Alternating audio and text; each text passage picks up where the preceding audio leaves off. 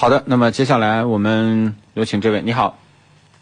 哎，你好，参谋长。哎，你好。呃，我我现在看两款车，请你帮我就是评价一下。好的，您说什么车？雷克萨斯的二五零和 ES 二五零。哎。还有凯迪拉克的 CT 六。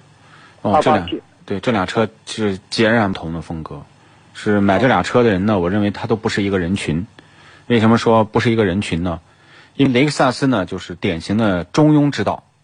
啊，它讲求的不是技术的那种提速啊、操控啊那种感觉，它注重的是一个就是平稳舒适的一个这种感觉。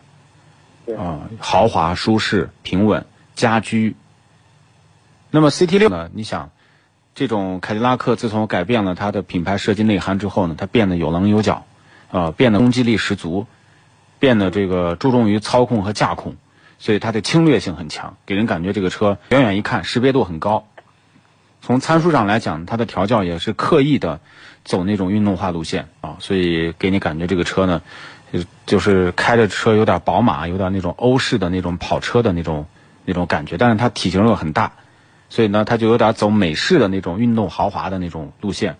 那两个车呢，开上去，雷克萨斯呢，你会有你会忽略了你开的这个车，就是。会变得油门很轻，方向很轻，开上去很轻巧，你会开车不累。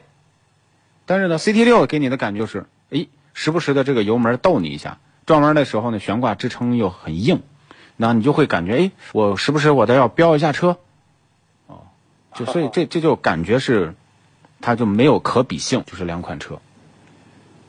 不知道您注重哪些方面？呃，商用的话，你觉得哪个车就是毛病少一些？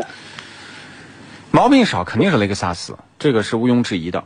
因为雷克萨斯呢走的路线，就你比如说雷克萨斯，你说动力总成跟凯美瑞有区别吗？对不对？GT 六和宝马五二五能比吗？呃，它跟宝宝马五二五是对标车型，是可以比的，但是它又比宝马五二五要便宜。是。哎，就是它们是一种类型的，你可以这么比。但是呢，它又没有宝马的那种品牌底蕴，没有那种，对吧？那种是知名度、市占率，它都没有。所以它就优惠幅度大，终端优惠个四五六万、六七万，这样。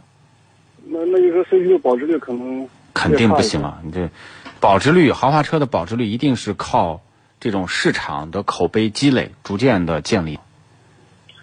好的，那谢谢你，我知道了。好，就这样，拜拜，再见。嗯，好，再见。